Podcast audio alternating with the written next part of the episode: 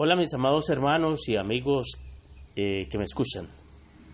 Quiero de antemano darles las gracias a cada uno de ustedes por la buena disposición al escuchar la palabra de Dios. Quiero en esta oportunidad pues compartir con ustedes un tema de, además de precioso, eh, creo que de suma importancia.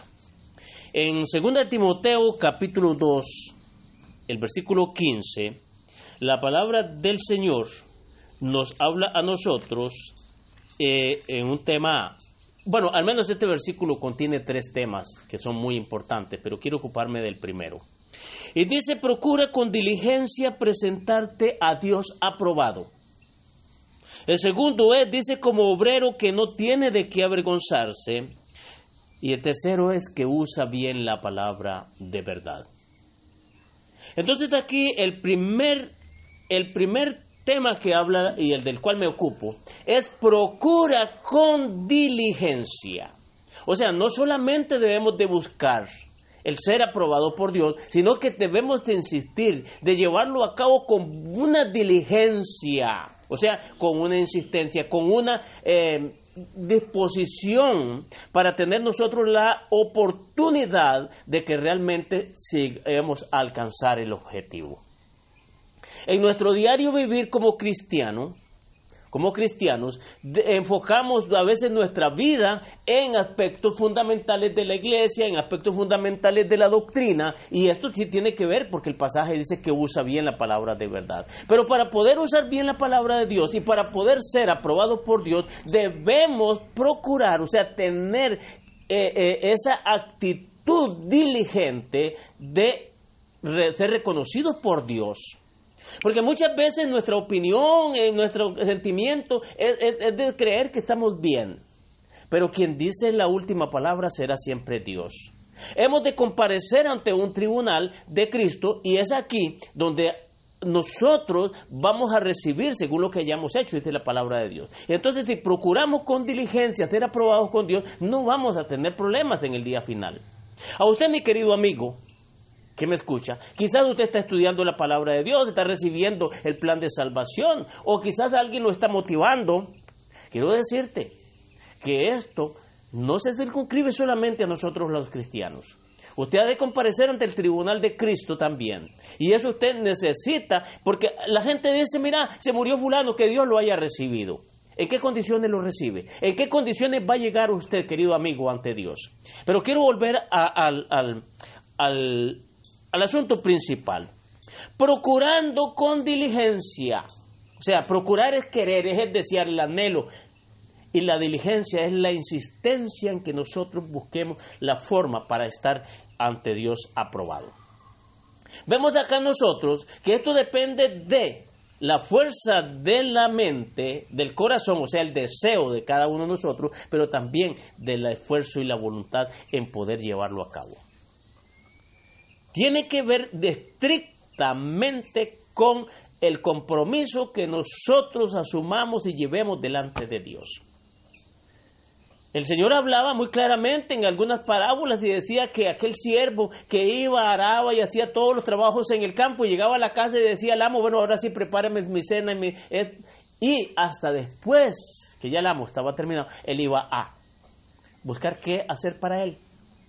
Y nosotros entonces, esta misma diligencia es la que nosotros debemos de tener. Saber que tenemos una responsabilidad ante Dios, un compromiso con la iglesia y un compromiso con nuestros hermanos y nuestros semejantes. De aquí depende de esta actitud. Y por eso también le dice Pablo a Timoteo en Primera de Timoteo capítulo 4, el versículo 12. Hablándole a un joven ministro de la iglesia de Éfeso, Pablo le decía a Timoteo, ninguno tenga en poco tu juventud. O sea, esto era un asunto, esto era un asunto este, de, ¿cómo le llamamos? Pues opcional, porque eran joven, puede haber sido un anciano, puede haber sido un, hombre maduro. Pero dice, ninguno tenga en poco tu juventud, sino sé ejemplo de los creyentes en palabra, en conducta, en amor, espíritu, fe y pureza. habla muy claramente de ser ejemplo en... Y, notemos las cualidades que dice de los creyentes en palabra, conducta, amor, espíritu, fe y pureza. Seis cualidades que el Hijo de Dios debe cuidar para tener la aprobación de Dios. ¿Por qué? Porque muchas veces nuestra vida no puede estar reflejando, o sea, que no, puede ser que no refleje realmente el compromiso que tenemos con Dios. A veces no nos descuidamos de ver, ser verdaderamente un ejemplo, o un ejemplo para motivar a los demás. Como Pablo llegó a decir, sed imitadores de mí. Nosotros hoy hallamos muy fácil decir, bueno, Pablo dijo sed imitadores de mí. Pero es difícil encontrar ahorita un cristiano que diga, hermano, imítenme a mí. ¿Por qué? Porque como creemos, creemos como que todavía no hemos llegado a esa, a esa estatura. Entonces, cuando usted es ejemplo de los creyentes en amor, en fe, en conducta, en palabra, fe y pureza. Entonces está hablando de una cualidad o de cinco o seis cualidades que van a tener a un hombre completo, preparado, adecuado para poder hacer la voluntad de Dios. O sea, en otras palabras, un hombre que ha procurado con diligencia ser presentado ante Dios. Un instrumento que va a hacer inequívocamente la voluntad de Dios. Cuando nosotros consideremos estos aspectos de nuestra vida, entonces vamos a poder, ¿ah? vamos a poder hacer la voluntad de Dios. En un momento dado, dice que mandan los alguaciles del templo a aprender a Jesús a tomarlo preso. Y estaba Jesús hablando y predicando y enseñándole a la gente. Y los alguaciles se quedaron ahí, eh, eh, poniéndole cuidado. Y llegan otra vez donde los, a, los que lo habían enviado y le dicen, ¿dónde está eh, el, el reo que iban a detener? Ah, se nos olvidó. Dice, ¿Cómo se les iba a olvidar a ustedes que iban... No, desde que nunca, nunca hemos oído a algún hombre hablar así. ¡Qué buen testimonio! ¡Qué hermosura! ¿Ah? ¡Qué hermosura! Porque esta gente iban a hacer un trabajo para el cual se les pagaba y iban eh, este, con una encomienda. Y al oír hablar a Jesucristo y al ver que hablaba las cosas que él hacía, Jesús también habló de los líderes religiosos de su tiempo. Y él les dice a los apóstoles, en la cátedra de Moisés se sientan los escribas y los fariseos.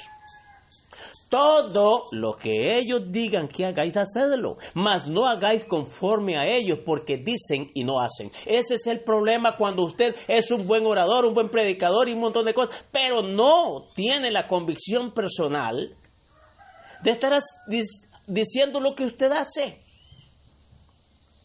Estas son situaciones de que nosotros debemos considerar. Procura, procura con diligencia.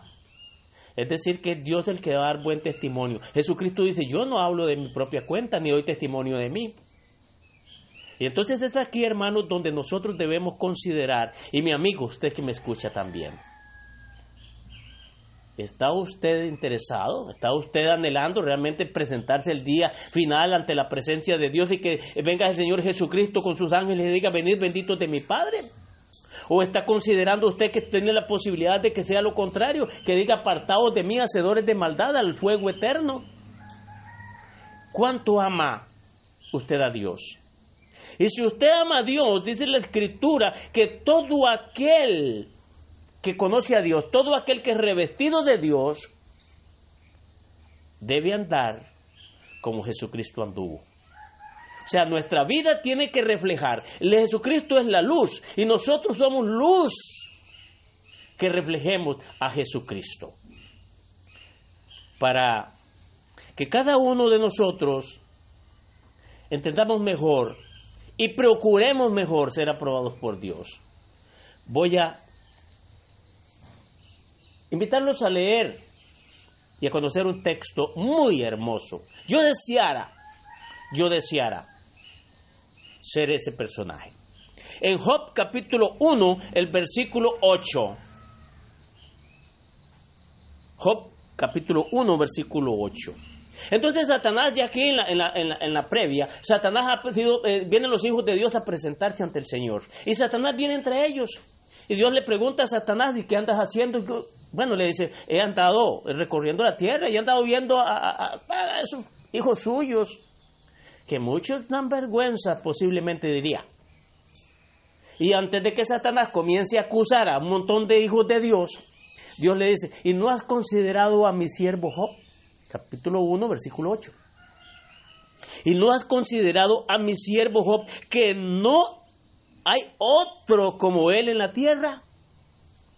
Dice que es un varón perfecto y recto, temeroso de Dios y apartado del mal. ¿Qué más podemos desear con un testimonio así? ¿Y quién da testimonio? El mismo que dio testimonio acerca de Jesús que vivió sin pecado, que fue ejemplo eh, eh, eh, en sus días y con su vida. ¿Está usted imitando a Cristo? ¿Quiere usted, mi estimado amigo también que me escucha, ser imitador de Cristo? Pues simplemente debe tener la aprobación de Dios que sea Dios. Y usted cree, mi estimado hermano, de que Dios no va a estar diciendo de usted y de mí lo mismo en el momento en que nosotros hemos procurado y hayamos hecho con diligencia la voluntad del Señor para ser aprobado por Él. Es muy fácil decir, no, yo sé que el Señor me va a dar la corona el día final. Yo sé que el Señor me dará el premio, sé fiel hasta la muerte, pero fiel a qué? ¿A una convicción muy personal o a los mandamientos y a los preceptos de Cristo Jesús en la palabra?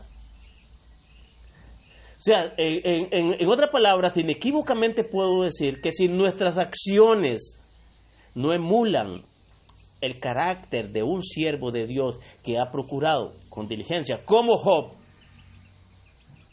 presentarse ante Dios aprobado, pues no vamos a tener la aprobación de Dios. Entonces acá encontramos nosotros, hermanos, de que Dios y nuestro Señor Jesucristo, y ya mencioné ahorita, venid benditos de mi Padre. Esa es la aprobación.